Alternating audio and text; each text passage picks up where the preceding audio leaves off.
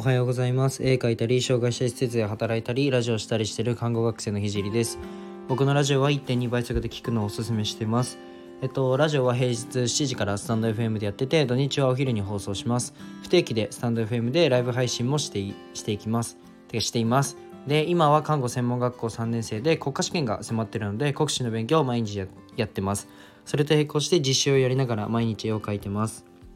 えー、ラジオで話す内容としては障害者施設を立ち上げるまでの過程と何者でもない僕の作品で世界を変えるまでの全てを発信します。障害を持つ人が自分に自信を持てる世界にすることがゴールで具体的にゴールに行くまでの過程を毎日共有します。あとは医療の最前線での学びや他の職業に転用できる考え絵を描き始めて3ヶ月で全国選抜作家展に選抜された僕が日々発信をしていく中で共有したいなと思ったことを話します。まあ夢を叶えるまでの日記みたいなものです。えー、気になった人はぜひフォローよろしくお願いします。で今日のテーマは、えー、鵜呑みにしないというテーマで話していきたいと思います。で まあ先人の言うことは大切だけどそう先人を敬うことは大切だけど鵜呑みにするのは危険だよねっていう話を今日はしていきたいと思います。まあ、決してこの話は、まあ、先人そうですね、まあ、人生の先輩方の考え方を否定するものでも、まあ、批判するものでもなくてまあ、医療僕は看護なので医療を学ぶ上で気づいたことがあったので、まあ、これは学習する上で抑えた方がいいなというふうに思ったので共有します。まあ、学習というのは何も、まあ、医療などのその机上の学習だけじゃなくて、まあ、社会人としてその社会の学びも指します。じゃあ本題に戻るんですけどまあそうだな、まあ、自分は医療を学んでるので、まあ、ちょっと医療から入りたいんですけど医療だと昔の理論家を使って看護を展開をするんですけど、まあ、看護だと例えばうんその昔の人がのその理論家が人間は14個の欲求からなってます。でその欲求が満たされない人に介入をする必要がある。っていう風な理論家がいたとしたらその欲求がどれだろうっていうふうにまず患者さんを見てあここが足りないな。じゃあここに介入が必要だっていうのを展開していくのが看護なんですけど、まあ、その欲求があるその欲求があることの14個人間に欲求がある根拠ってあるっけっていうふうに僕はふと思ったんですよね。でその その理論家がいてじゃあ、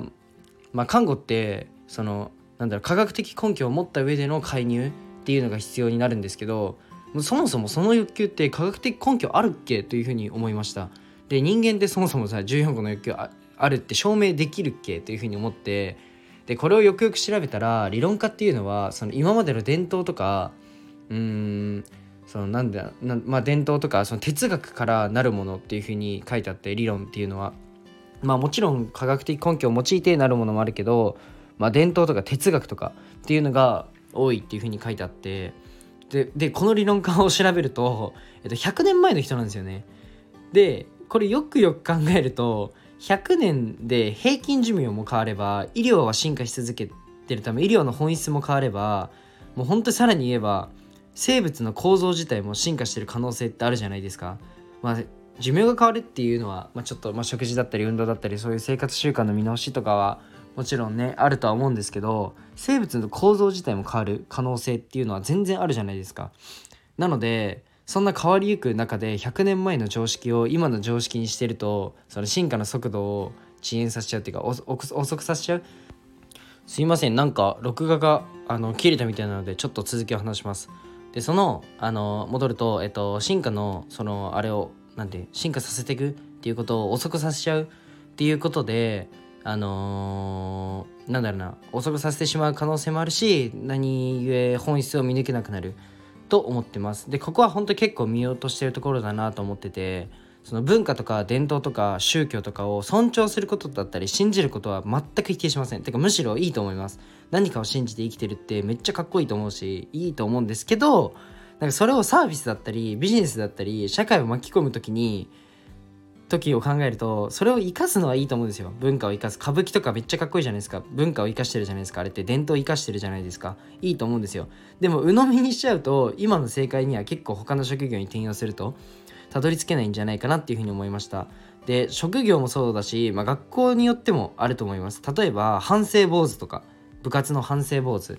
なんかやらかしたから坊主とかって坊主にしたらむしろ背負うものがなくなって逆上逆上する可能性もあるだろうしそのそうだな。じゃあ校則で言うと髪の毛を金髪にしちゃダメって校則があったら金髪にしても偏差値落ちないじゃないですか。で高校生らしい髪型でとか言うけど別に海外の高校生金髪じゃないですか。地毛じゃん。地毛金髪じゃん。だから別に色とか関係ないんですよ。らしさって。もう上の人が言ってるだけで上の人が日本そのぐこのグローバルな世界なのに上の人はあのそれがそれをなんだろうなまだ、うん、捉えられてないっていうか黒髪が常識だからその人にとって。でもその誰かの常識が結構社会の常識になっちゃってるっていうのはあるのでなんかそういうのを鵜呑みにしたらなんか進まないかなと思って。まあ常識になっててもそれは結構非常識で根拠がないものだらけで、まあ、理不尽だらけなのが多いです。なので、まあ、疑問を持って、まあ、否定もせずうまく付き合うことが一番いいのかなというふうに思いました。でちなみに自分はその、まあ、そういうものを受け入れてまあそうだなうまく付き合った上で、まあ、今の常識を取っ払った環境を自分で作ってハンデを抱えた人が生きやすい環境を作ります。で今日はここまでにしたいと思います、えー、最後まで聞いてくれてありがとうございました。じゃあバイバイ。